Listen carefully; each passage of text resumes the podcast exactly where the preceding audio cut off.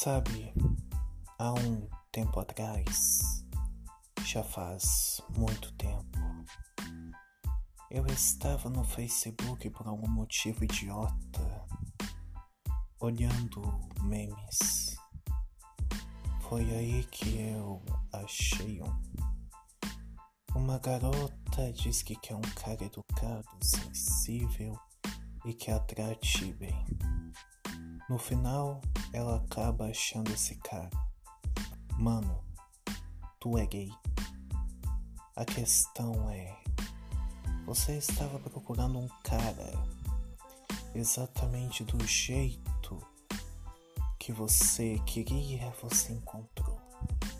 Só que daí você prefere continuar sendo maltratado, traído e usado?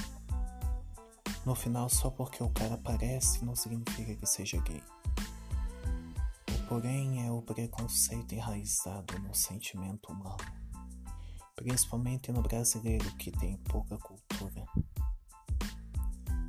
Muito obrigado por acompanhar essa temporada desse podcast que um otaku desempregado pensativo escreveu.